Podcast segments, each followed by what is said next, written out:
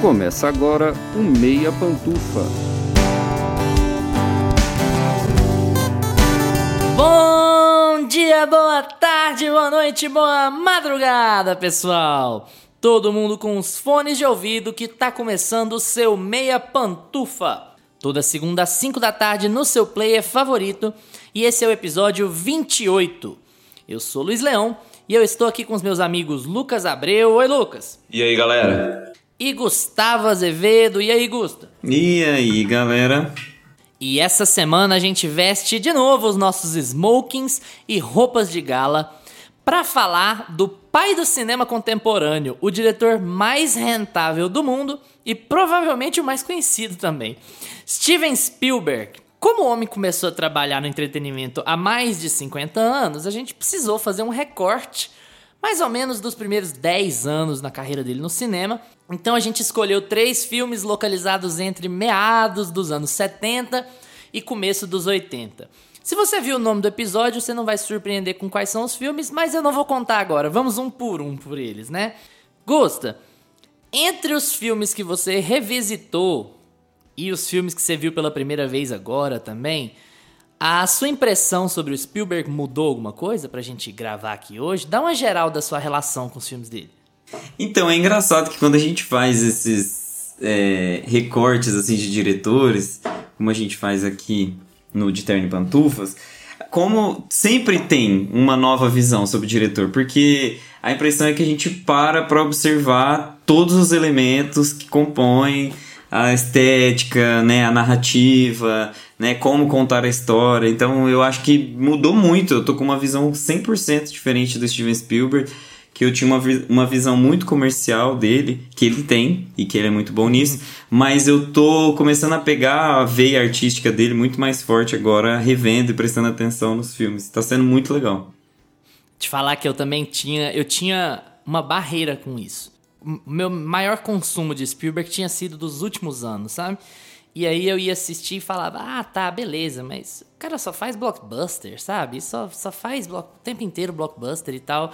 Eu tinha um pouco essa barreira do excesso de, de comercialização, digamos assim, né? Mas para a pesquisa que a gente faz aqui, é, eu mudei completamente a minha visão sobre o assunto. Completamente. Lucas, e você? Como é que é a sua relação aí com, com com Spielberg? Eu gostava já do, do, dos filmes dele. Eu já peguei, uns anos atrás, eu já peguei alguns mais antigos dele. Os mais novos, inclusive, eu não gosto muito. Alguns eu nem vi, dos mais recentes. Os que eu gosto são mais ali anos 80, 90. Então, igual o, um dos que a gente vai falar, né, que é o primeiro Indiana Jones, Caçadores da Arca Perdida. Eu peguei a trilogia antiga para ver uns anos atrás. Eu já gostava bastante, sim, dos filmes dele. E é sempre essa pegada mais... Eu gosto do Spielberg, que é aquela pegada mais de aventura mesmo, que ele sabe contar essa história de um jeito legal, de um jeito divertido. Sim, e antes que algum dos cinéfilos que nos ouve venha me odiar porque eu falei sobre pai do cinema moderno, do cinema contemporâneo, a ideia é que o Spielberg, e a gente vai falar um bocado sobre isso aqui hoje, o Spielberg é um cara que mudou o cinema mainstream. Ele mudou o cinema mais conhecido, o cinema de lotar salas, o cinema de entretenimento, de ação, de aventura. É um antes dele e é um depois dele. Mas a gente vai entrar em detalhes sobre isso durante o episódio. Passamos agora para o tema central do Meia Pantufa de hoje, em que a gente vai comentar sobre três obras de Steven Spielberg no De Terno e Pantufas.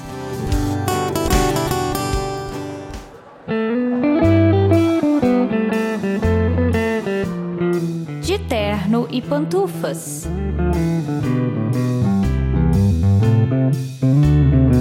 Bom, como é de praxe, é, eu acho que é necessário a gente fazer um pequeno resuminho aqui antes de entrar em detalhes sobre os filmes em si. Steven Spielberg nasceu em Cincinnati, Ohio, em 18 de dezembro de 46, mas não morou lá por muito tempo. O pai dele era desenvolvedor, mexia com tecnologia já lá nos anos 40, 50. Então eles mudavam muito de lugar, mudavam muito de cidade, eles eram muito, o pai dele era muito requisitado no trabalho, então eles acabavam se mudando muito. A maior parte da infância dele ele passou em Phoenix, no Arizona, então ele se considera quase como do Arizona, apesar de ter nascido em Cincinnati. Tinha o pai meio ausente, porque trabalhava demais, de manhã, tarde e noite, mas sempre teve uma relação muito tranquila com a mãe, com as irmãs, e sempre foi de fazer filme. Desde que ele tinha, sei lá, 7, 8 anos, o Spielberg estava fazendo filme. Pegava uma filmadorazinha 75, 70 milímetros e ia filmando as aventuras dele, as aventuras dele com os amigos. Já botava, você vê uns pedacinhos desses filmes dele, ele já botava altos contextos de guerra, já fazia efeitos especiais nesses filmes caseiros, ele já tinha alguns truques para fazer efeito especial. Então, assim, foi uma criança muito tímida, de criação judia ortodoxa, então acabava ficando um pouco excluída do ambiente dos amigos e tudo mais por conta dessa tradição ortodoxa. Renegou essa tradição por um bom tempo na vida dele para tentar se enturmar, mas sempre foi meio tímido, meio calado e na dele, assim. Mas sempre foi de fazer filmes. Existe uma série de lendas sobre o Spielberg quando ele estava na adolescência dele, que ele, por exemplo, ia em excursões da escola para visitar estúdios e ficava trancado no banheiro esperando o ônibus ir embora de volta para a escola para ele poder explorar o estúdio sozinho, depois que o estúdio fechasse, ele invadia as salas dos produtores. Tem uma lenda que diz que ele tomou uma sala abandonada para si dentro da Universal, pôs o nome dele, pôs placa e ficou seis meses sem ninguém atazanar ele. Nada disso é confirmado, mas enfim, tem esse tipo de história uma pessoa sempre absolutamente fascinada por cinema. Bom, enfim, foi fazendo essas produções caseiras dele, fazendo alguns curtas e foi descoberto, digamos assim, por um executivo da ABC, ABC canal de TV, que ofereceu um contrato para ele de cinco anos para ele poder produzir para TV. Isso ele tinha 20, 21, alguma coisa do tipo. E aí ele trabalhou por cinco anos em diversas peças, diversos programas de TV, dirigiu muito para TV, escreveu um pouco para TV durante os anos 60, até que ele ganhou a oportunidade de fazer um filme para TV chamado Encurralado, na verdade chamado Duel, né? Duel era uma história sobre um cara que é cortado, ele tá dirigindo e ele é cortado por um caminhão e ele fica muito. Como já aconteceu com todo mundo, né? Ele fica muito bravo e ele corta o caminhão de volta e esse caminhão passa a perseguir ele. E aí vira o filme, um filme é inteiro uma caçada desse caminhão atrás desse cara e esse cara tentando se livrar desse caminhão. É um filme muito tenso, já mostrava um pouco dos traços que o Spielberg vinha viria desenvolver, de trabalhar muito bem o suspense e tudo mais. E Duel foi bem recebido. Pouco depois disso, ele consegue um contrato para um longa. O primeiro longa dele Chama-se, acredite se quiser em português, A Louca Escapada. A Louca Escapada, nossa. A Louca Escapada é o nome do Por que acredite se quiser? A gente tá muito acostumado é. com esses títulos. a hora que você falou Bom, Louca Escapada, eu falei assim, nossa, é um... nem é tão bem ridículo Brasil, assim. É bem Brasil. É, eu já tô até acostumado já. Bom, o título original é The Sugarland Express é um filme relativamente bem visto pela crítica, já tem ali, bota as, os traços do Spielberg lá já na obra. O filme tinha Goldie Hawn, com quem ele trabalhou na, na TV por um tempo também. O filme foi relativamente bem avaliado. Nada de outro planeta, mas foi. Esse é o primeiro longa do Spielberg. O segundo longa do Spielberg é o nosso primeiro tema de hoje, que é Tubarão. Tubarão saiu o Spielberg tinha seus 24 anos, alguma coisa do tipo, em 1975. E Tubarão mudou tudo. Mudou tudo na vida do Spielberg e mudou tudo também em como o cinema seria visto como entretenimento para um diretor de 24 anos de idade. É, qual que é o plot de Tubarão? Tubarão é de 1975 e é um plot bem simples, né? É um, uma cidade praiana que começa a ter ataques de tubarões, de um tubarão na verdade, né? E vira toda uma questão de política e de decisões de segurança sobre o que, que a gente vai fazer com esse tubarão e como que a gente vai lidar com isso. O plot é é esse, é bem simples, é bem bem aceitável, né? É bem palatável. O que o Spielberg faz a partir daí é que é a grande chave do negócio. Desde 75 o Spielberg já era um aficionado por tecnologia e por efeitos especiais, então ele pega o orçamento que ele recebe do estúdio, estoura o orçamento estoura o tempo de gravação por mais do que o dobro do que ele tinha planejado.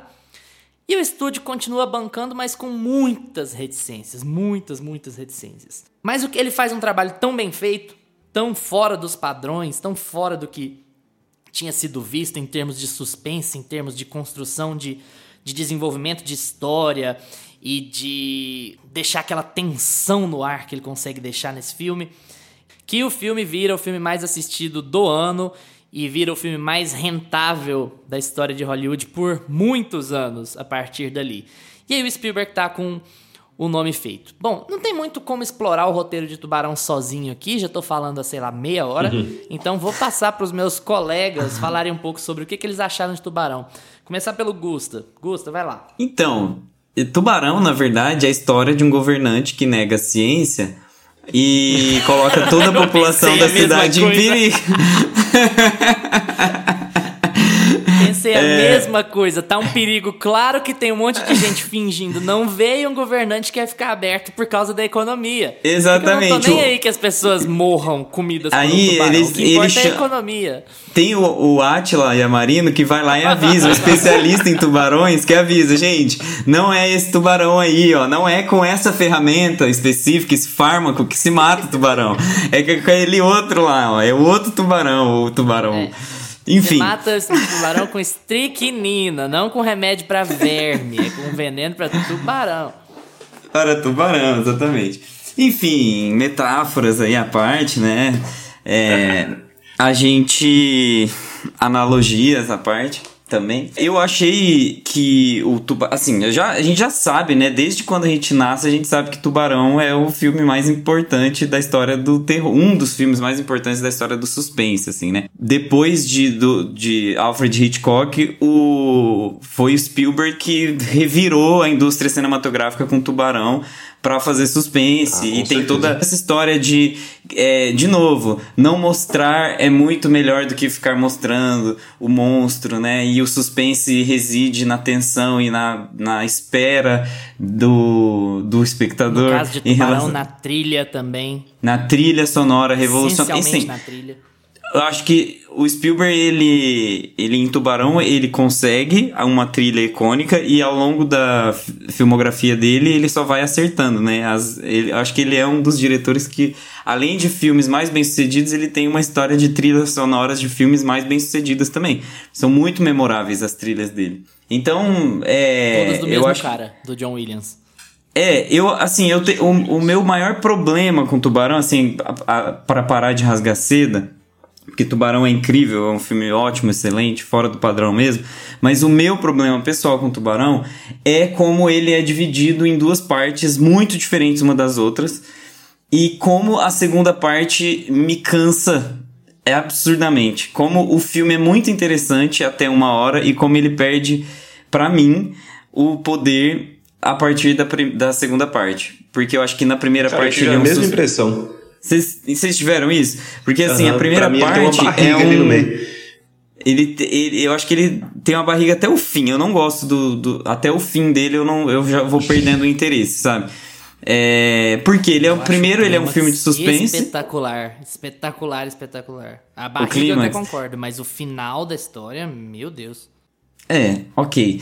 Mas eu acho que demora muito pra chegar até lá, sabe? Eu acho que aquela excursão deles deveria ter deveria ter uns 20 minutos no máximo. Mas assim, a gente entende o Spielberg voltando, né? Como a gente tem essa visão olhando pra trás, a gente consegue entender o porquê que ele tinha que colocar aquele tempo na tela de alto mar, porque foi o maior custo dele, foi ter ido para alto mar, então ele precisava dar aquela barrigada, porque inclusive a gente assistiu o documentário também do Spielberg que está disponível na HBO Max, e eles falam muito sobre como o Steven Spielberg na verdade é um diretor de executivos, ele, ele consegue convencer o executivo a dar o dinheiro que ele precisa pro filme e rodar o filme onde ele quiser. Então, ele gastou rios de dinheiro dos executivos em alto mar para fazer aquelas cenas. Ele não ia colocar 20 minutos, porque na sala de exibição pro filme ser aprovado, ele precisava convencer antes de tudo, antes do público, os caras que mandam na grana.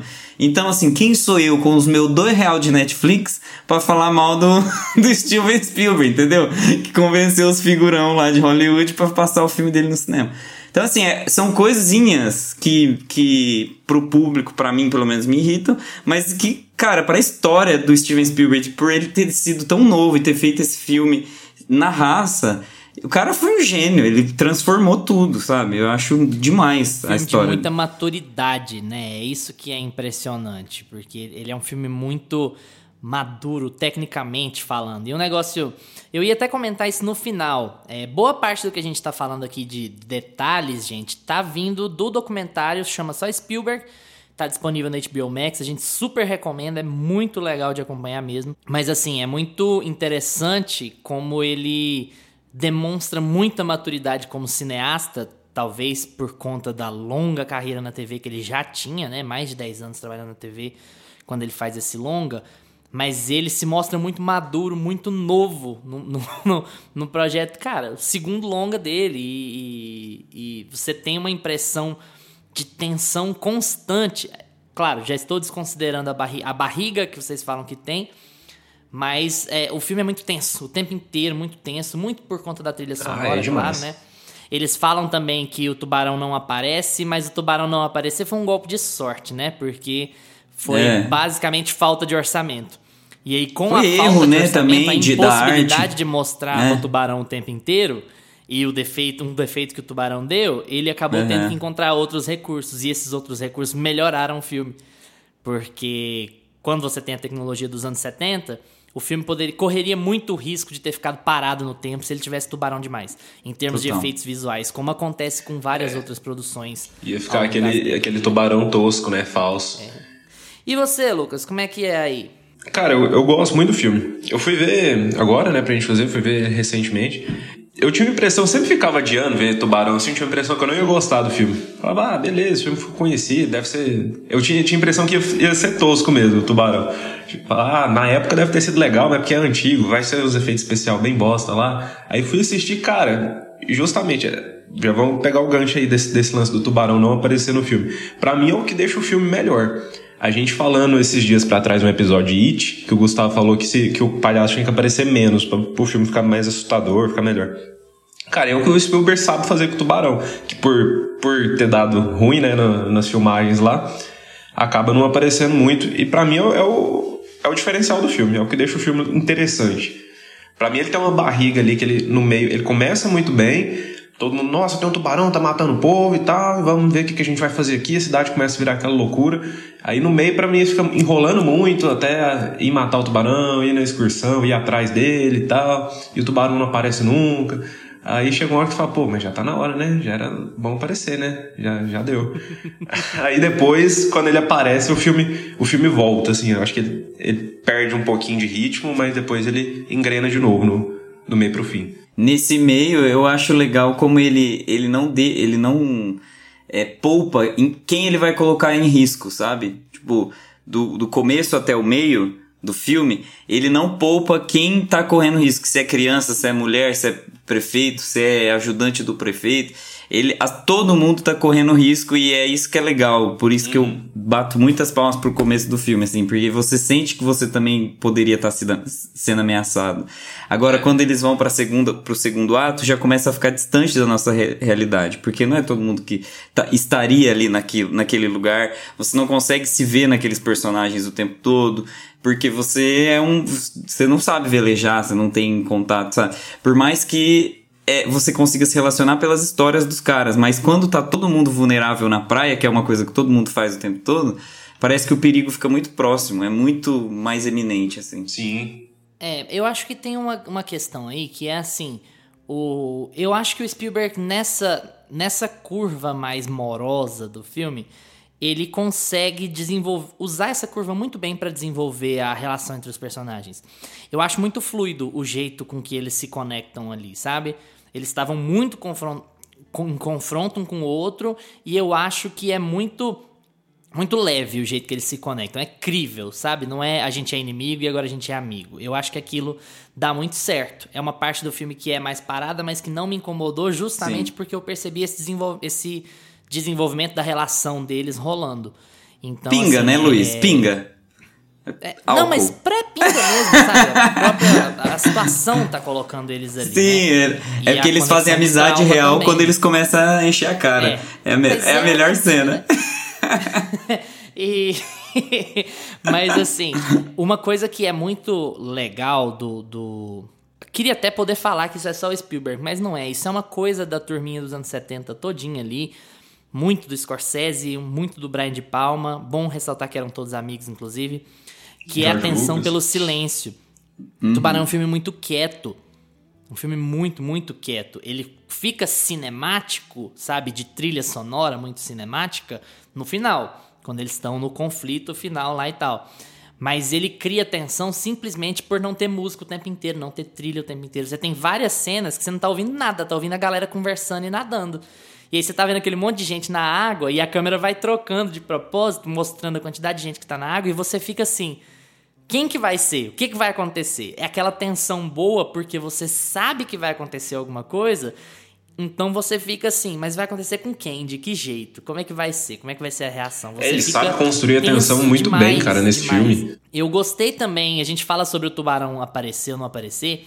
Eu acho que o tubarão ainda é aceitável, sabe? Para os tempos de hoje. É claro, hoje se faria muito melhor, mas assim, a cena dele com o pescador, o barbudão lá, que, que não quero entregar, mas enfim, lá no final do filme, né? Que ele vai tendo. O tubarão vai subindo no barco, subindo barra destruindo. É muito boa, muito boa. Você fica muito tenso com aquela movimentação, com ele tentando se salvar e tal. Da gaiola. A cena da gaiola, cara, é. é não, isso não é anos 70, gente. Esse filme É foi demais. feito outro dia, sabe? É muito boa. Sim, pela época funciona muito ainda, cara. O tubarão, a primeira cena que o tubarão aparece, que ele, acho que eles estão meio de costa, assim, né? E aí você não. A gente não espera o tubarão aparecer naquela hora, porque ele- eles sempre estão trocando só a câmera, né? Igual você falou. Fica aquela tensão que ele fica construindo, só mostrando a galera. Aí quando o tubarão aparece, você toma um, um susto, assim. Fala, Porra, e funciona, você não fica aquele negócio falso. Ainda nos dias de hoje, ainda, né? Gosto, tem algum ponto específico mais positivo que você queria ressaltar assim? Ah, eu falei vários pontos positivos, ter- Depois vai ficar falando assim, ah lá, o não, mas Gustavo não tô só querendo dizer que você tá avacalhando, não. É porque assim, o ponto negativo você já falou que é o, o- o- Você acha que o segundo ato é meio moroso. Um ponto positivo mais específico, assim. Mais Eu vou pegar- específico. vou pegar de todos vocês. pra gente matar a discussão. Tá, eu acho que eu vou ter que falar do tubarão, da mecânica do, da arte do filme em si, sabe? Da, da estética eh, que eles escolheram. Bom, em primeiro lugar, parabéns por ter dado erro e o tubarão não aparecer muito. Era- eles tentaram vários tipos de tubarão, né? Na verdade, em alguns momentos você consegue ver que ele tem uma textura meio esponjosa, assim, né? Que a boca dele não fecha na beirada, sabe? tem uma. tem um, é, só que é, só que eles escolheram momentos do, da ação do tubarão em que ele não precisa abocanhar de fato as pessoas. E quando isso acontece, eles mostram muito mais o sangue jorrando, assim, tipo, espalhando na água, e a expressão facial da pessoa do que o dentinho do tubarão na pessoa. Eles, eles não foram pro gore no filme. Isso seria um erro, eu acho. Eles foram pro. Porque, por exemplo, o Steven Spielberg já fez gore lá em o, o soldado, o resgate do soldado Ryan. Ele fez o gore lá, só que lá ele tinha recursos pra fazer. Foi O muito tubarão é mais tenso do que sádico, né? É isso, então você não precisa. Ele, as escolhas de arte do filme, as escolhas de onde o, tubarão vai aparecer, como ele vai aparecer, eu achei muito bem acertadas, sabe? Então eu acho que esse fica o, fica o ponto de elogio. Eu acho que só tem um defeito esse filme. Só o, o- essa barriga mesmo, só o meio do filme. Pra mim ele tem uma ele perde ritmo no meio da história, ele fica um pouco mais desinteressante e depois ele consegue retomar. Ele fica meio pescador demais nesse. Moby nessa Dick, né? mais morosa, né? Você fica É. meio. Tá, beleza. Mas não era um filme de pescador e agora virou. Sabe? Tá, beleza. Ele perde porque ele começa muito com a tensão, né? Do, do tubarão, ó, tem um tubarão aqui, aquela, aquela cena de tensão o tempo todo, as pessoas tentando resolver o problema, e aí de repente ele vira esse filme de pescador. Aí depois ele volta pros momentos tensos. Aí pra mim é o único defeito dele, o resto, maravilhoso. Eu gosto muito daquele efeito que ele usa, que eu não lembro agora o nome, tô tentando lembrar desde o do Dolly Zoom. que o cara. É, que o cara tá assim vai aproximando. Nossa, eu acho aquela cena muito legal. Você aproxima a câmera e puxa o zoom da câmera. Então você coloca ela numa esteira, aí ela vai pra frente a câmera e você puxa o zoom dela. Então dá aquele efeito de que o fundo tá Daquele. descendo e vai. aproximando, a pessoa tá- É. Tem mais um filme dele com isso hoje, hein, gente? Gusta, pantufinhas. Pantufas? Quatro, dá pra dar 4,5? Uma pantufa meio. é de 10. É de 10? De 10. Então 9. Ei, é que... 4 vezes 4 vezes 5, 4.5 vezes 2, 9. É isso. Sou bom de matemática. Lucas, pantufinhas. Cara, vou dar 9 também. Acho que essa, essa perda de ritmo aí perde só um pontinho, velho. Vou dar 9 também. A gente tá muito na de dar a mesma nota o tempo inteiro. É, Acho que o mudar filme tem um outro problema que a gente não apontou, que a gente tem que considerar, que é assim. O Gusta falou muito disso quando a gente falou de Tarantino, então a gente tem que falar aqui também. Muito masculinizado. Muito, muito, muito, muito. Então, assim. É, dava pra dar uma diversificada um pouquinho. É. Mas é, enfim. acho Mas isso aí é Spielberg, anos né? 70, anos 70, suspense com terror, tem É. que ser o macho que vai resolver tudo. É, É, acho que é um isso é o Spielberg em geral, e não só o Tubarão, né? É, isso não dá, não dá pra negar Os mesmo. filmes que a gente vai falar aqui, por exemplo. 9, na média 9. É.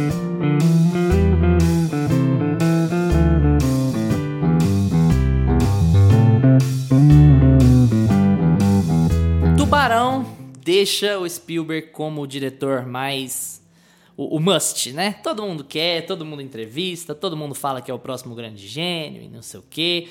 Enche as salas de cinema, fica famoso de repente, começa a ganhar dinheiro.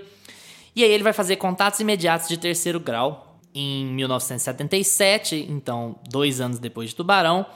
E o filme vai bem também. Contatos Imediatos de Terceiro Grau fala basicamente sobre uma invasão alienígena, mas eles têm um contato que é assustador no começo, mas que se prova benigno depois, se prova é, positivo e tal. E o filme vai realmente muito bem, reafirma a certeza de que o Spielberg estava mandando bem, que ele tinha muito talento, né? E aí, dois anos depois, ele faz 1941. Segundo o próprio Spielberg, ele fala: Não, eu posso tudo. Aquela marra, né?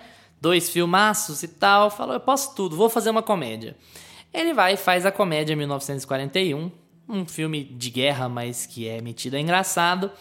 E é um fracasso de público e um fracasso de crítica. Ele entra num lugar muito ruim internamente, começa a se criticar, começa a duvidar de si mesmo, quer parar, não quer mexer muito com algumas coisas.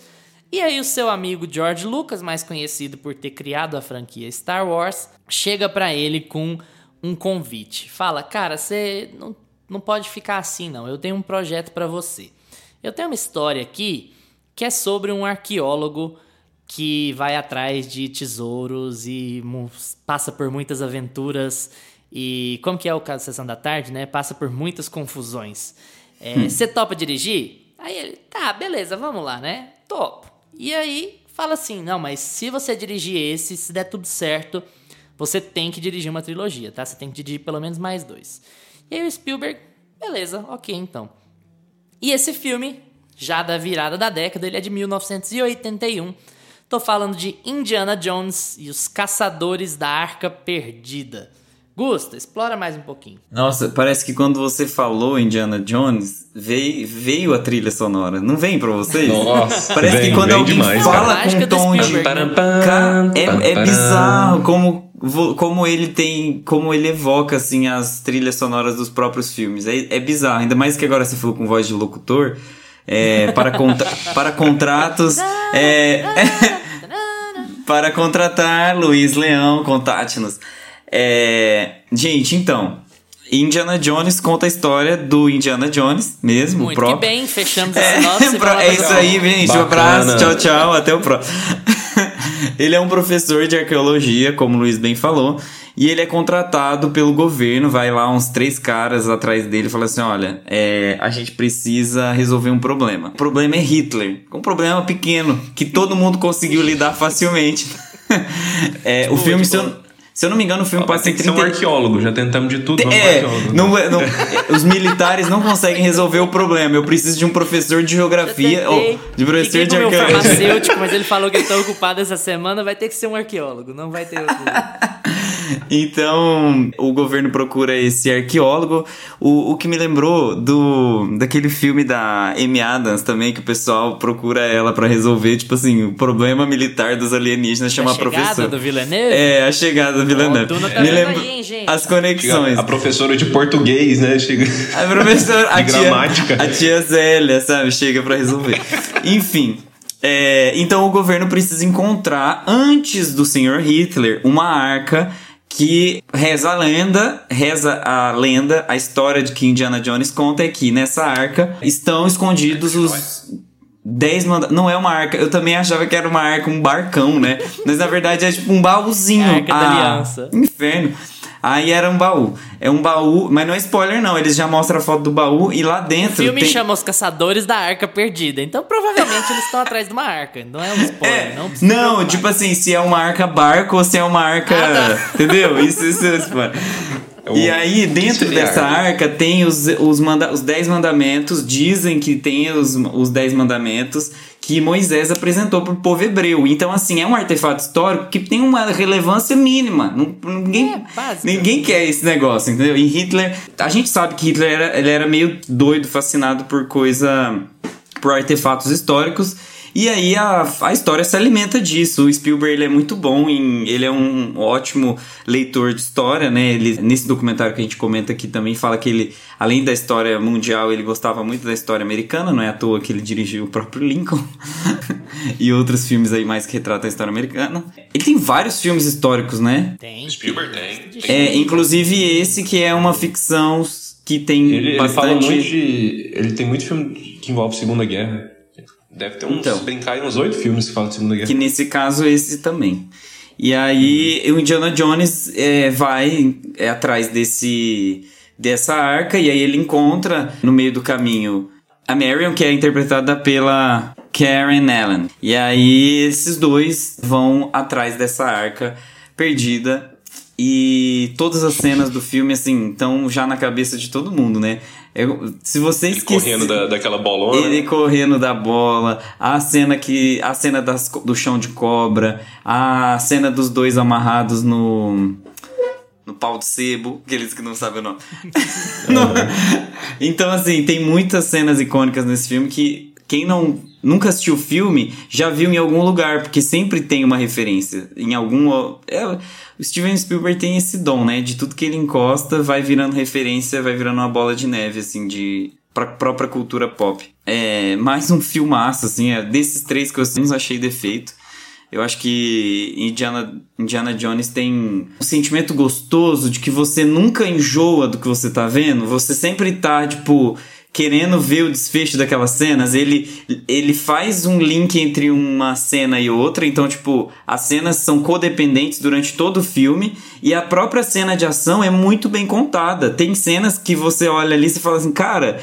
Mad Max, aqui de 2015, tá fazendo o que Indiana Jones fez lá em 81, sabe? É o Mad Max novo, né? Porque tem o os três Mad Max que eu não sou tão fã também. Os, da- os de 80. O Mad Max bom. É, o Bom, tô feliz que a gente vai brigar hoje, então, se a sua impressão de Indiana Jones é essa.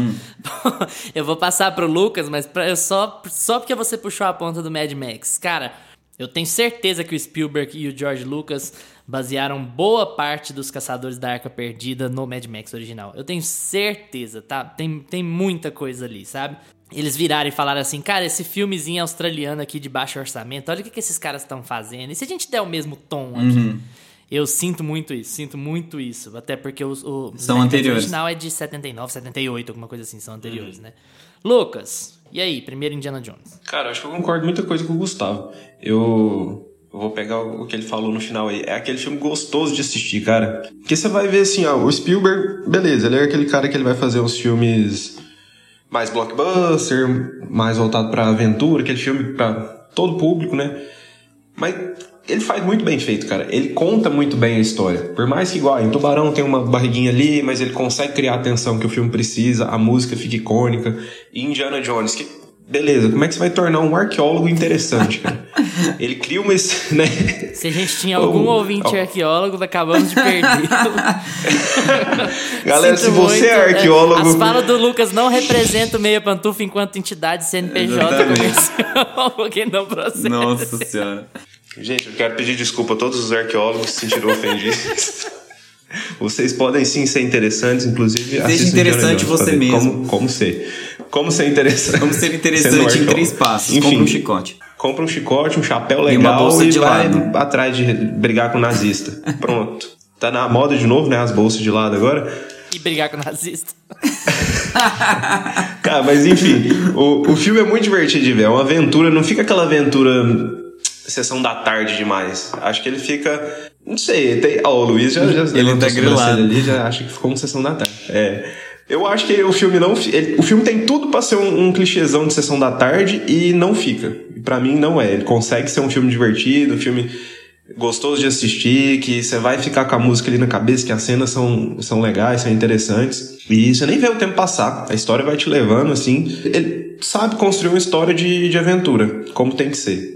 Para mim é isso.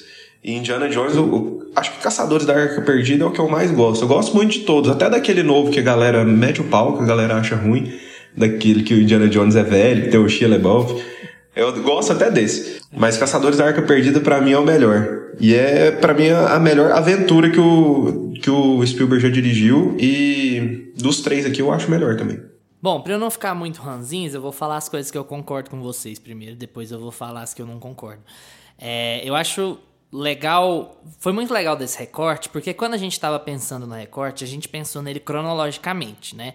Olha, vamos pegar eles filmes próximos ali do começo da carreira dele pra gente mostrar se houve evolução ou involução ou, ou alguma coisa do tipo, né? E a gente acabou escolhendo três filmes muito marcantes e que tem uma coisa que a gente só consegue comentar sobre o Kubrick. Cada um deles é de um gênero diferente. A gente tem um filme de terror, a gente tem um filme de aventura e o nosso próximo filme que a gente vai falar é um filme de drama, um filme familiar e tal. Então, é muito legal isso como a gente instintivamente, sem querer, a gente conseguiu trabalhar três filmes muito diferentes desse mesmo diretor. Três filmes de gêneros e de pegadas muito diferentes desse mesmo diretor. Concordo com vocês que eu acho o filme interessante de assistir, ele é divertido, é uma, ele é uma, uma aventura legal de acompanhar.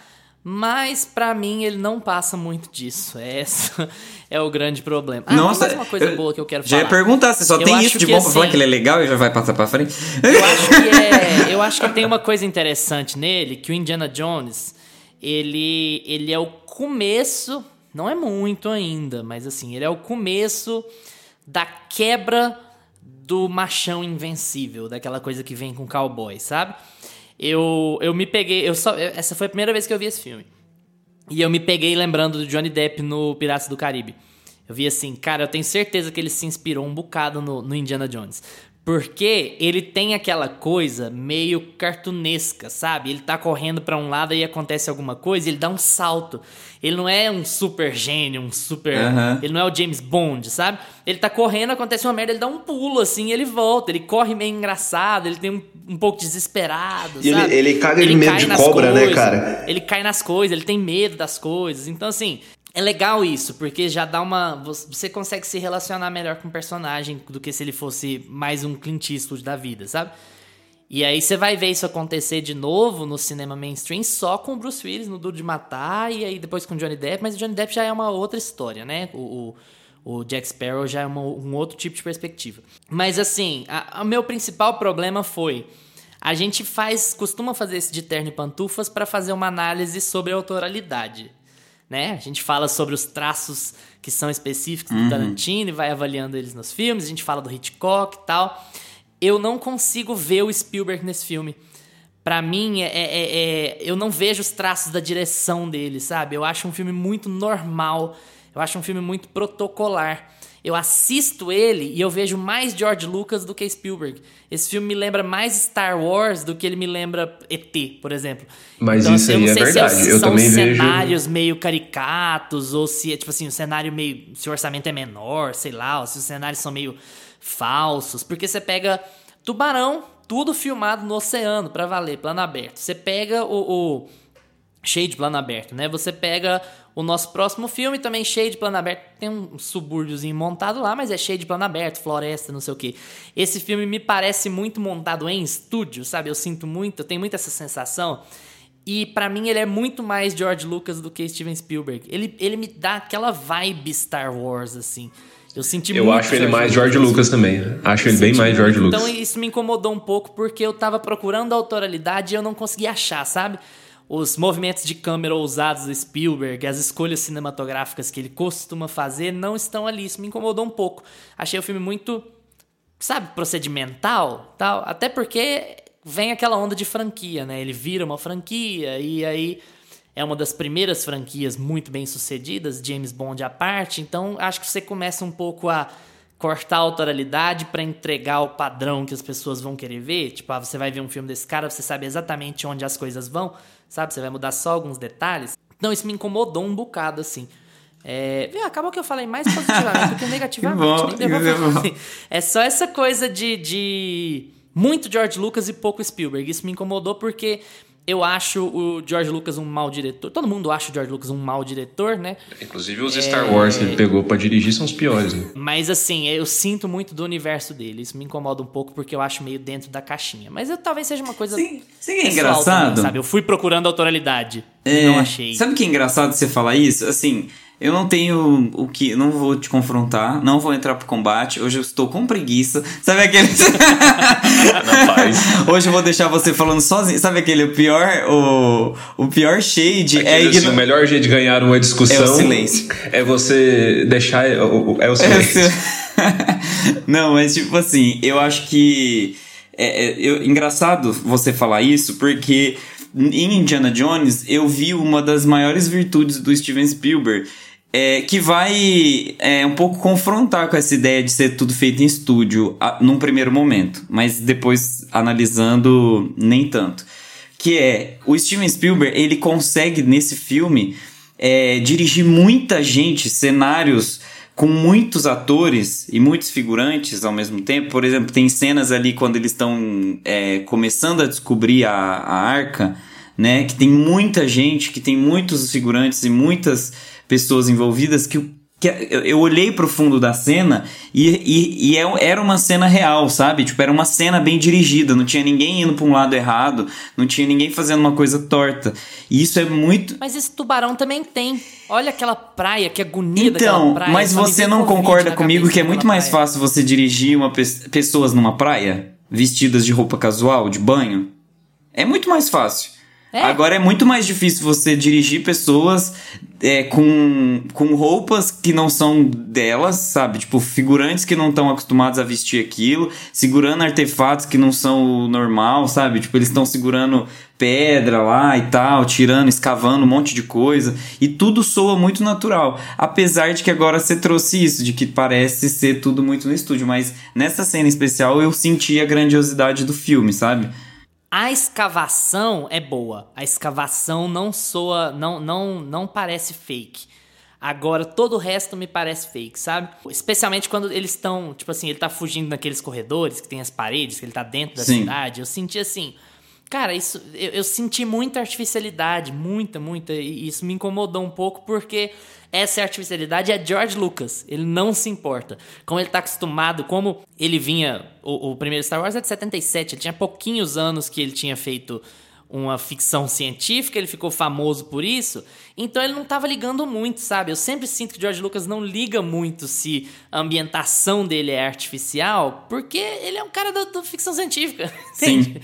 Ele tá muito preocupado na, na, na verossimilhança do cenário e tal. E isso me incomodou porque o Indiana Jones é pra ser um cara verossímil, entende? O cara pra você se aproximar dele e tal, que ele, ele não é o James Bond, mas ele faz coisas de um James Sim. Bond. Então, Entendi. é basicamente, isso não chega a estragar o filme. Isso estraga a linha de pensar no Spielberg como um, um diretor autoral, pra mim. Mas não é um problema. Lucas, pantufinhas pra Caçadores da Arca Perdida. Cara, Caçadores da Arca Perdida, não consigo identificar nenhum. Pra mim, o que você fala, o, o filme ele tem muito George Lucas mesmo. Eu vejo mais George Lucas do que Spielberg no filme. Mas pra mim não é um problema. não- isso não torna o filme ruim. Pra mim não, não foi um defeito muito grande. Acho que, sei lá, vou, vou, vou dar 10, cara. Gosta? É, 10. eu tô com o Lucas, eu vou dar 10 também. Eu jamais me imaginaria no primeiro episódio de Meia Pantufa dando 10 pra um filme de ação, aventura. Que eu já malhei, eu já, eu já malhei muito filme de ação aqui e eu tô pagando a língua aqui, porque o filme é excelente. Eu não tenho, Desconstruído. não tenho nada mais a declarar. Ah, eu vou dar sete pantufinhas. Um bom entretenimento, mas não passa muito disso. Não tem muita. Não tem muita coisa nova a ser contada ali pra mim. Nossa, acabou bem pesado. não tem muita coisa nova. Você que vai ficar queimado, eu, hein? Eu dei 10. Aqui, Eu tirei meio da reta. Eu dei 10 também, eu tirei o meu da. Tô de boa.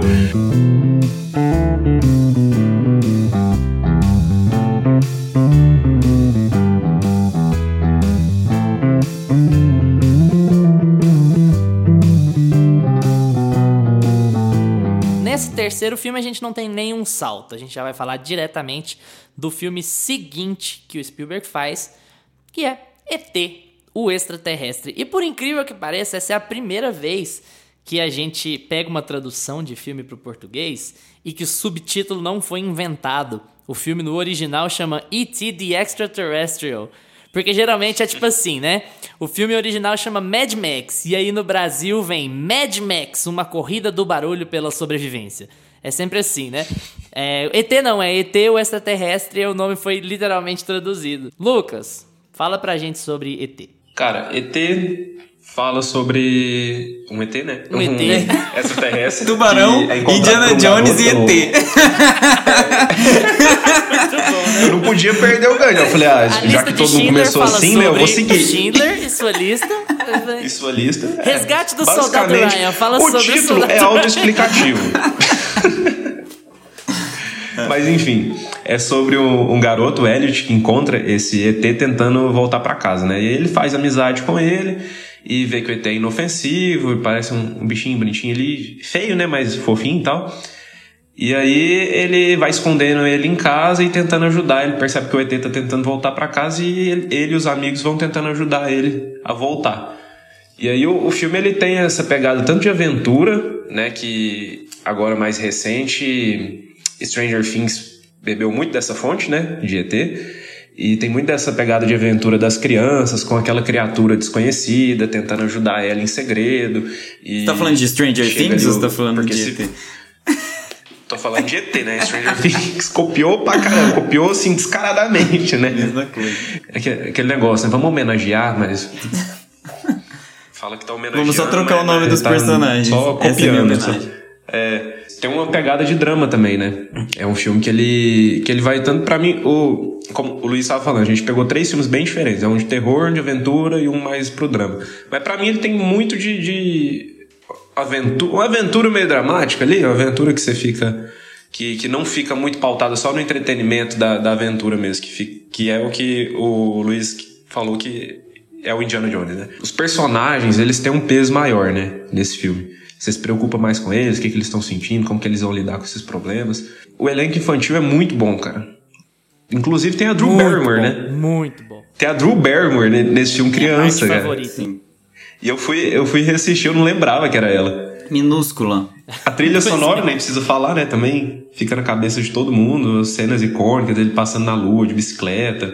Quando eu, quando eu fui reassistir o filme, eu tinha na minha cabeça que eu já tinha gostado do filme, mas pra mim ele não era lá essas coisas, não. Nunca foi um dos meus preferidos do Spielberg, inclusive. Cara, mas eu revendo ele, ele é muito gostoso de assistir. Todos esses três, né? Não Tubarão. Tubarão não é um filme gostoso de assistir, né? Tubarão é um filme tenso.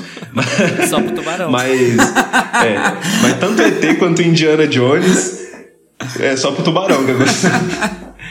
Tanto ET quanto Indiana Jones, pra mim, eles são filmes assim que você senta no sofá e fala. Dá pra, aquele filme gostou de assistir à tarde, assim, que todo mundo vai gostar, que, que vai te emocionar, que vai te ter uma aventura legal ali, que vai ter as crianças bonitinhas, que vai ter o bichinho fofinho, e que e é uma história bem contada.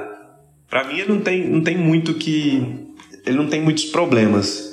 O ritmo dele é muito bom também. Eu até achei que. Achei a nota dele do IMDB baixa, cara. Eu achei que ia ser maior. Ele tem 7,8 no IMDB. e ele foi. nota boa, né? É uma nota boa, mas eu achei que ele ia ter mais de 8 ali. Ele levou quatro Oscars, né? Ele, ele chegou a, a concorrer a melhor filme também, mas levou só Oscar técnico. Pra época também, aliás, pra época ele já é um filme que dá pra ficar meio datado. Eu acho que esse é o problema dele. Mas também mexer com ET, né? Antigamente é difícil. Ele é um filme que ele fica meio datado se você for assistir assim, os efeitos visuais.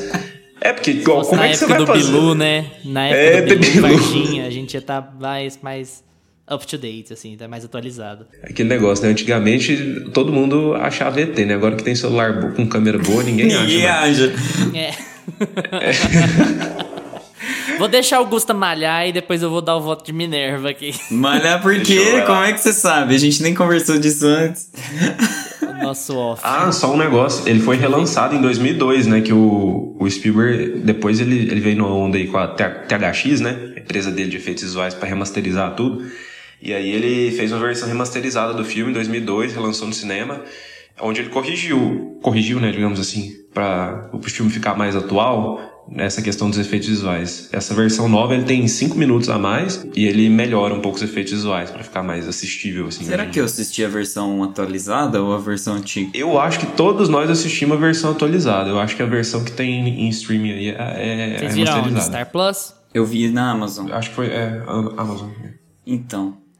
É, eu, eu me senti assistindo Chapolin em alguns momentos do, dos efeitos visuais, que era meio recortado assim, meio. Nossa. Enfim. É, eu vou começar assim, vocês dão eles com licença.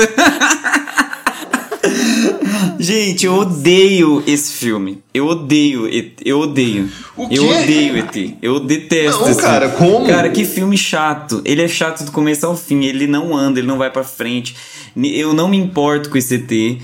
Eu não quero ver esse ET, sabe? Esse ET é feio, esse ET é- ele é estranho. Qual que é o seu Eu problema? não. Você- Eu, eu detesto esse filme.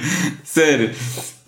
Eu não sei, eu acho que eu vou parar por aqui, senão. vou- Não, vai ter que se explicar. Vai É. ter que se explicar. Você é Como o única cara fala que mal de no ET, velho? planeta que reage com esse fervor contra Não, gente, assim, eu tô. Eu tô exagerado, tô empolgado, assim, né? Como é que é quando você tá. Enfim, eu não, eu, não tô no, eu não tô no meu estado normal. Não, pode se expressar, cara. A gente respeita A gente- sua opinião. a gente respeita, só que de depois- lixo sua. mais ou menos. Mais ou menos. A gente respeita sua opinião mesmo que ela não seja Mesmo que boa. a sua opinião seja burra. Essa opinião de bosta aí. Tá. É, o qual, pra mim, o principal problema desse filme é o ritmo. Eu acho o ritmo dele péssimo. Eu acho a construção da história muito lenta, muito morosa. Eu acho o Elliot uma criança extremamente chata. Eu não sei porquê. Eu achei muito, muito chato aquele menino. De verdade. E eu acho que esse filme, ele só, ele só teve a importância e a relevância que ele teve porque o Steven Spielberg fez pra, Steven Spielberg fez praticamente uma história autobiográfica, né? Ele quis ele deu um peso, um, um drama muito forte para a história das crianças e a relação que essas crianças tinham com o pai, né, o divórcio, e como essas crianças encontrariam uma nova felicidade em uma outra criatura e tal, né, e tal. Essa, essa é a explicação oficial do filme, assim, digamos assim. E aí, eu acho que depois disso, depois dessa explicação oficial, não o filme pra mim não funciona, sabe? Tipo, eu entendi o que eles queriam provar, o ponto que eles queriam chegar. Só que eu acho que o ET não funciona pra mim hoje. Foi o problema que eu tive em Birds, sabe? Que eu falei mal de Birds até e vocês me malham por isso também. Eu acho que o ET não funciona, eu não acredito naquele boneco de esponja. Eu, eu vejo o boneco de esponja e eu sei que não é uma, uma criatura, sabe? Eu, por mais que tenha remasterizado, eu não acredito no filme, eu não acredito no ritmo do filme, eu não, não acredito na relação que aquele menino tem com o ET. E aí o filme não funciona pra mim. Então, assim, foi um, é um filme que não funciona pra mim. Não, não, eu não entendo por quê, mas ele não vai, sabe? Ele não deslancha, chega no final eu quero que aqueles meninos caiam daquela bicicleta. E. Que isso, cara? Você tá, você tá do lado do governo que quer sequestrar o É, ETzinho. E eu acho assim, esse filme tem uma das piores sequências, que é quando ele tá internado lá com o ET. E ele fica gritando pro ET, e aí eu, aí eu pronto, eu falei, agora o Elliot realmente é a, pessoa, a criança mais insuportável da Terra, todo mundo tentando resolver o problema e ele gritando. Põe o menino não tava sedado, ele tava dormindo, agora ele tá gritando no meio da, da sala de cirurgia. Meu Deus, mas você tava de ressaca quando você viu? Você tinha Meu brigado com Deus, sua gente. mãe, alguma coisa assim. Meu Deus. Não, gente, eu tô muito exaltado, tô até suando. Pra mim só existia dois tipos de pessoas nesse mundo: os que assistiram ET e gostaram e choraram, os que assistiram ET que gostaram, mas não chorou. Mas foi só. Eu também tô. Cara, eu tô em choque. Eu acho que eu vou encerrar o episódio aqui. Valeu, galera. Meu Que Deus. isso? Eu achei que ele ia apontar uns defeitos. Eu eu odeio. ET. Não, eu acho que assim, se eu for assistir outra vez, talvez eu consiga é, relevar algumas coisas, não sei, mas foi. Mas forçado pela pressão foi- social dos porque seus colegas. Eu tenho certeza que muita gente vai falar, porque você cara. assistiu errado, você deve ter assistido mal-humorado, deve, alguém vai falar isso pra mim. Mas eu vou. Inclusive, eu acabei você de falar. falou. É, eu acho que um dia eu vou rever esse filme, assim, daqui uns 5 anos, eu vou rever e aí eu volto aqui pra ou me retratar ou continuar achando horrível. Mas não gosto, não gostei. Foi o pior filme, assim, do Steven Spielberg que eu já vi. Não gostei mesmo. É, pois é, cara, eu vou ter que discordar frontalmente de você, mas tipo assim, frontalmente mesmo. Eu achei o filme lindo, eu achei o filme Nossa, muito lindo. bom. Eu nem se fala, né? Eu, eu comecei bom falando bem pra caramba do filme.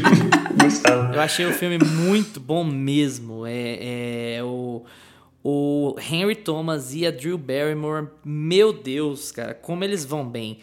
Como, e isso é muito a mão do, do, do diretor, lógico, mas assim, cara, é, é talento e as pessoas têm que nascer com aquilo. Eu acho que o Henry Thomas vai muito bem como Elliot. É, é assim, para mim chocante ver um menino daquela idade atuando bem daquele jeito. Acho a Drew Barrymore muito legal. Eu achei que o personagem dela ia ter menos espaço do que teve e na verdade ela funciona muito bem e assim, eu adoro a, a ideia de ET, entende? Não é só eles estão no momento triste eles procuram consolo numa nova criatura.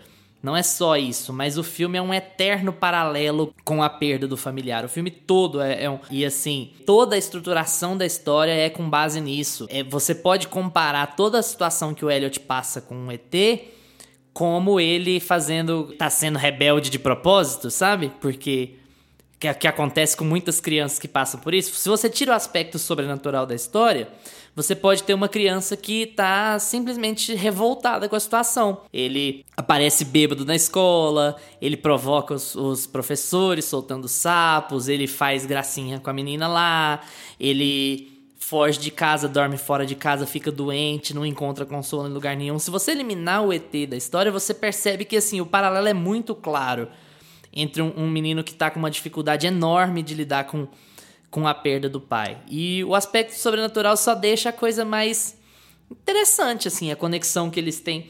Acho a conexão que eles têm mal explicada, assim, tipo, ela vem, depois Muito ela vai embora, mal explicada. ela vem. Muito. Muito mal explicada. Não existe, não existe explicação. Esse é o problema. Não tem. Eles se identificaram. Ah, Mas é. assim, eu acho o filme bonito demais de se ver. Eu acho alguns takes, o próprio take do cartaz dele andando de bicicleta na lua. É. Não, isso é incrível. de É lindo, incrível. Sabe? Lindo. 1982, mano. Você Ah, fala, olha Não, só, é temos incrível. um- um- uma pantufa aí, ó, o Essa Gustavo. cena é incrível. Não, eu vou, eu vou precisar falar, né, depois, depois disso tudo. Eu vou precisar falar dos pontos positivos. O Gustavo tá buscando ali, fala, gente, tem que ter um, um Sim, negócio é. bom aqui. Achei o filme lindo, o filme te dá vontade de chorar. O, o Henry Thomas é muito convincente. A cena que o Gustavo achou a pior, eu achei a melhor, que é ele do lado do ET. Enquanto ele tá se recuperando, o ET tá morrendo. É tipo assim, ele tá. tá salvando. É como Ah, se o ET estivesse salvando o emocionante, cara. Elliot, sabe? Isso- ah, não, eu- o filme é lindo, mano. Esse filme é o melhor filme Sessão da Tarde que eu já vi. É o oposto do Gustavo. O completo oposto do Gustavo. É o melhor sessão O da filme te tarde. dá uma Eu também sensação acho, muito boa e você sai, você chora e você ri, depois você fica agradado. A despedida deles é de cortar o coração, mano. Pelo amor de Deus.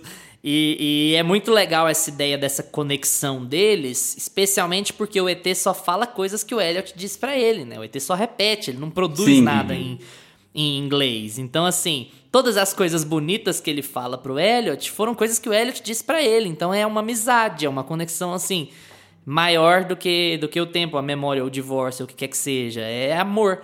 E aí você pensa, poxa, que legal essa pegada otimista, assim, uma pegada pra cima. E é uma coisa que o Spielberg leva muito em muitas coisas dele dali pra frente. Depois ele dá uma mudada, ele toca em alguns temas mais sérios, mas ele sempre tem essa pegada meio otimista, pra cima, olha, as coisas vão dar certo, a gente passa pelas merdas e tal, mas as coisas vão dar certo. E isso, é, embora não devesse ser o, o padrão, porque a gente tem que contar vários tipos de história, não só as boas, né? Mas assim, é gratificante de assistir de vez em quando, sabe? A gente vê tanta merda o dia inteiro, fica vendo tanta notícia ruim e tal. De vez em quando é bom você ver um cinema que você fica tipo assim, ah, beleza, então eventualmente as coisas dão certo, sabe? As coisas É. ficam bem e você tem uma conexão emocional com alguma coisa positiva e tal. Eu acho, eu acho isso assim impagável no filme. E, geralmente filme de ET tem aquele lance de ah, os ETs ou eles vão vir pra ajudar a gente ou pra dominar a Terra e a gente e chega o exército e chega o governo e o Spielberg fala não, cara, ele é só um- uma criatura que acabou parando que ele só quer voltar pra casa. E aí ele pega o Edward, que é esse menino com problemas, né, tentando lidar com com a perda do pai que acha nele um- uma amizade, alguém diferente ali, que, que eles criam um laço e ele- um só quer ajudar o outro, só isso. Com certeza. Esse pedaço de borracha. Esse, pe- esse, esse pedaço de borracha. Tô brincando, gente. Mas assim, ó, uma coisa, só pra me redimir um pouco. A gente brinca, né? jeito. A gente, a gente brinca. Vou, vou comprar um Será boneco que do tá ET to- e mandar pro Gustavo. de É, é de aniversário, dá um boneco de... O Natal tá aí já. Uma das coisas que eu acho mais interessantes nesse filme é a, a fotografia, em primeiro lugar. Eu acho que o... É, é assim, é o ponto, é a âncora é, de todos os diretores de 2010, de todos os criadores de conteúdos, os filmmakers. A âncora da filmografia está em ET. Então, assim, tudo que veio depois, Stranger Things, Dark, é, todo, todos esses conteúdos que a gente hoje acha sensacionais e que estão é, ancorados nos anos 80, na estética dos anos 80, estão em cima da estética, da fotografia feita por Steven Spielberg em ET. Não, e vou te interromper rapidinho só porque você falou de Stranger Things. Ah. Cara, você. É, Eu já entrei, falei, falei num outro episódio isso, já entrei em brigas por causa de Stranger Things, que eu acho Stranger Things boa de assistir. Mas derivada. Mas não é nenhuma revolução e tal. Você vê ET e, cara, Stranger Things tá toda Inteirinha. lá. Toda, toda, inteira. toda. Começa com um Dungeons and Dragons, sabe? Eles jogando um, um RPG na mesa. A bicicleta é parecida, a roupa do Elliot é parecida. Tem o, o amigo do meio, lá do Mike, ele é o, o Duncan. Do Stranger Things, ele usa o boné vermelho, ele tem o cabelo longo. Cara, é o mesmo personagem. Então, assim, seja derivado, mas assim, menos, É. né? Um pouco de Você, o Lucas né? até Esse falou, é roubo, um grupo de amigos que encontra uma criatura e aí eles precisam esconder essa criatura e essa criatura tem poderes mágicos, sobrenaturais, tipo, é o plot de Stranger Things, só que com, sem o boneco de é, borracha né? feio que ninguém acredita que não dá certo. E aí por isso que agora em Stranger Things a menina careca, com a não é? menina careca, entendeu? Eu acho que o, o maior marco, a maior importância assim para mim, né, que eu não gosto da história do filme, mas que não tem como sair sem ter esse impacto é a, é a fotografia do filme que é impecável, assim. é impa- Uma coisa que eu não gosto também, aqueles como se pudesse, eu não gosto da, da, da atuação e da relação da mãe com os filhos. Eu acho em muitos momentos e eu, eu sei que foi experiências do próprio Spielberg por causa do documentário que a gente assiste, mas eu não acho muito crível como ela é relapsa, assim, sabe? Em vários momentos e como ela deixa tudo, muitas coisas passarem e sem, sem dar muita relevância para as coisas, ela dá risada de quando ele xinga na mesa, sabe? Então isso me incomodava muito. Não que eu queria a mãe da a, a madrasta da Matilda lá, o, a professora da Matilda, mas tipo assim, sei lá. Né? É, Mas eu entendo também que. Parece que ela tá sempre cagando pra é, tudo, ela né? parece que ela cagava pra tudo. E, mas É, não, isso tem um pouco Mas eu- mesmo. Eu já isso tem um pouco discordo de você. Eu já sei o novo. que que você vai acho falar. Assim, É, aquilo, aquilo é uma reação. Ela, tá- ela tá perdida. tipo assim, ela quer fazer os filhos serem felizes, sendo que nem ela é. É uma coisa muito recente. Então, assim, ela, ela leva eles meio de um jeito. Nem ela sabe o que ela eles tá fazendo. desagradados. Ela faz de tudo pra não desagradá-los, porque eles estão tristes e ela tá triste e ela tá tentando fazer o melhor possível. E isso mina um pouco da autoridade dela, sabe? Eu acho que eu acho que é desenhado. Não precisava nem ver o documentário, tipo assim.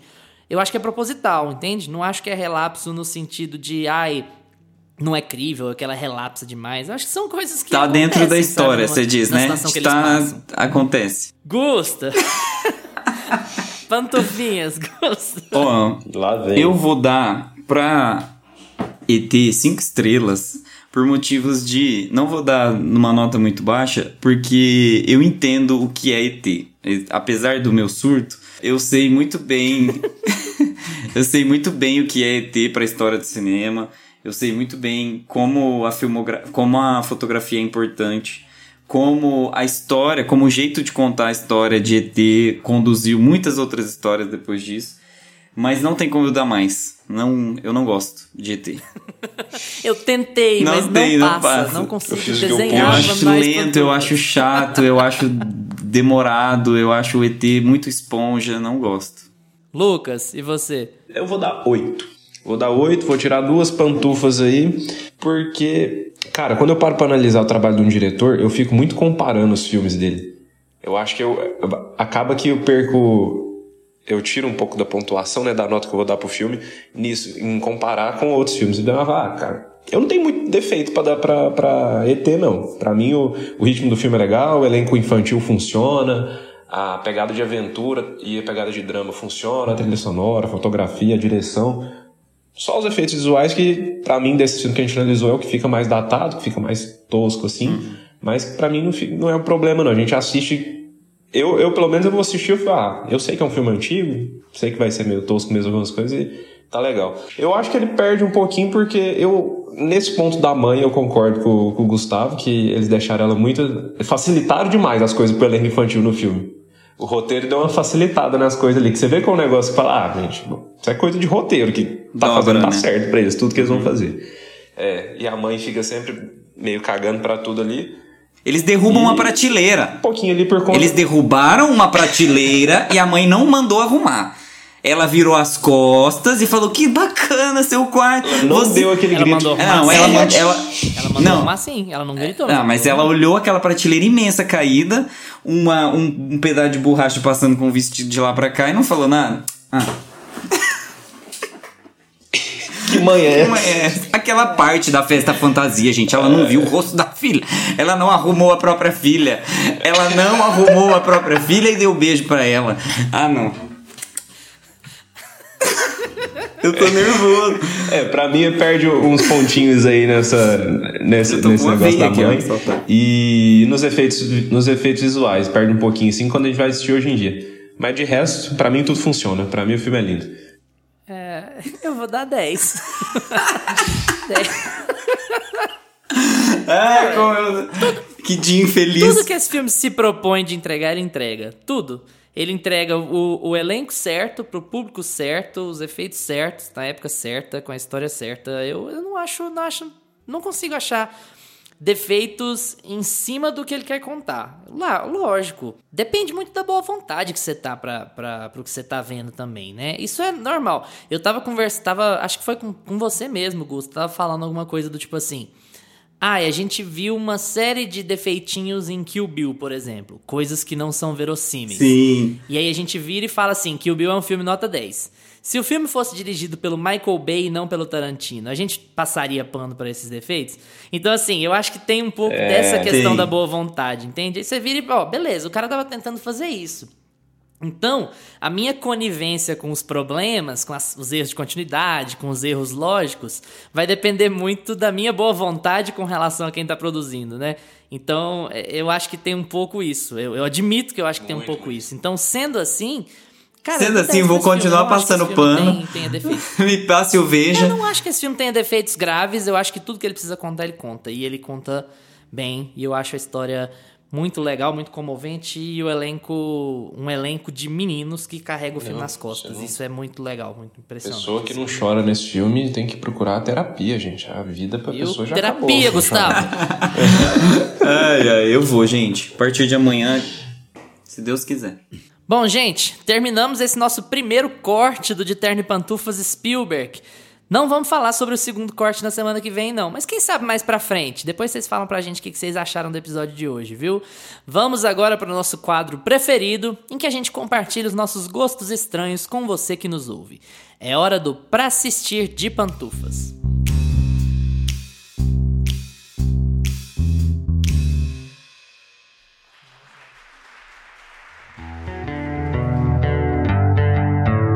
Para assistir de pantufas.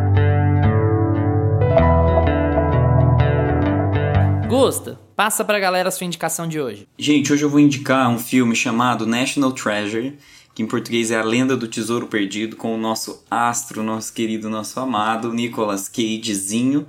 É... é basicamente a mesma coisa do Indiana Jones. Então, assim, não tem muito o que falar. É um cara que ele, ele é um historiador e criptologista, lembra muito.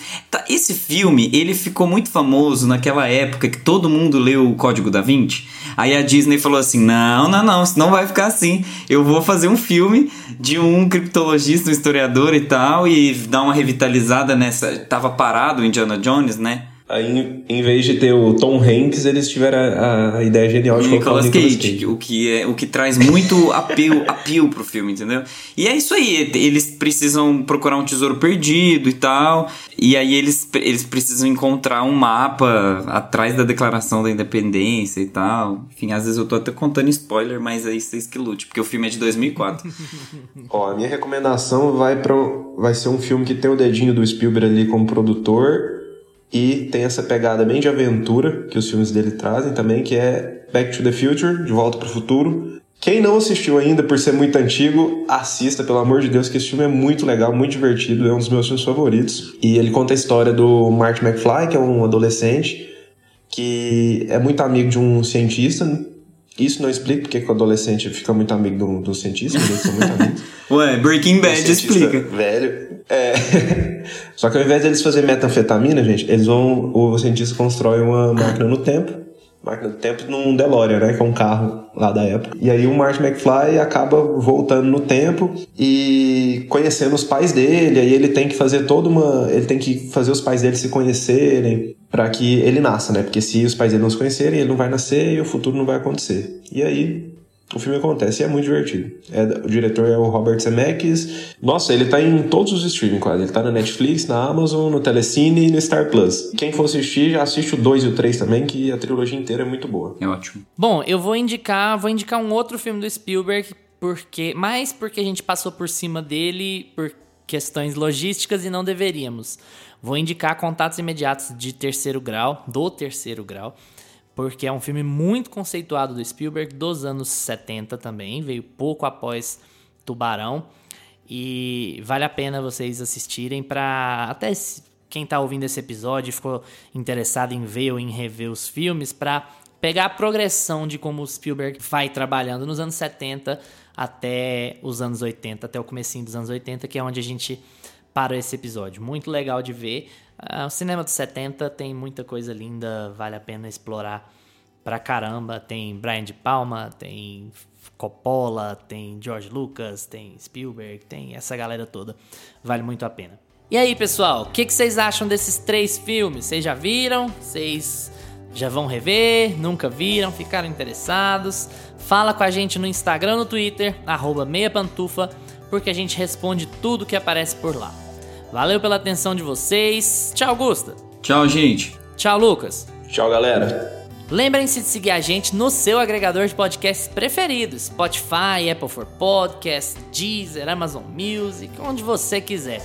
Segunda-feira que vem a gente tá de volta com mais um Meia Pantufa. Tchau! Este podcast tem locuções de Lucas Meleiro e Carla Ribeiro edição de Luiz Leão.